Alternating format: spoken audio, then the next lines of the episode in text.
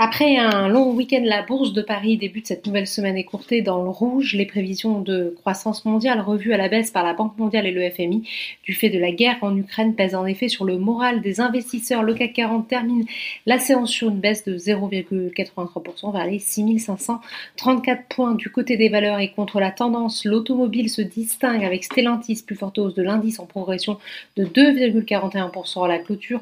Le quatrième constructeur mondial annonce la suspension de sa production en Russie en raison de difficultés logistiques découlant des sanctions occidentales à l'encontre de Moscou. Dans son siège, Renault gagne 2,32%, Carrefour grimpe d'un peu plus de 2%, porté par un relèvement de recommandations de Berenberg qui passe de conserver à acheter sur le titre en hausse également Total Energy plus 1,4%. Société Générale passe à l'achat sur le titre et relève son objectif de cours à 20 euros contre 14,60 euros précédemment.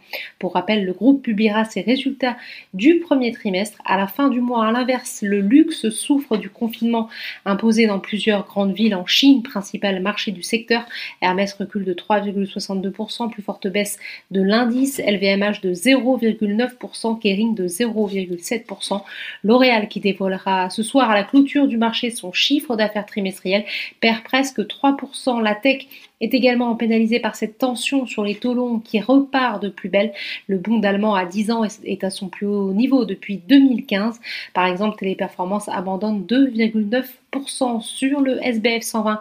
Score perd plus de 5%. Le réassureur annonce que ses résultats du premier trimestre seront impactés par la guerre en Ukraine. Pendant ce temps, Virbac décolle de presque 10%. Le spécialiste de la santé animale a publié un chiffre d'affaires trimestriel meilleur que prévu et relevé son objectif de croissance de chiffre d'affaires annuel. Enfin, outre-Atlantique, la bourse de New York a ouvert en ordre dispersé dans un contexte de remontée des rendements obligataires liés à la perspective d'une accélération du rythme de la hausse des taux d'intérêt de la Fed. Voilà, c'est tout pour ce soir. N'oubliez pas, toute l'actualité économique et financière est sur Boursorama.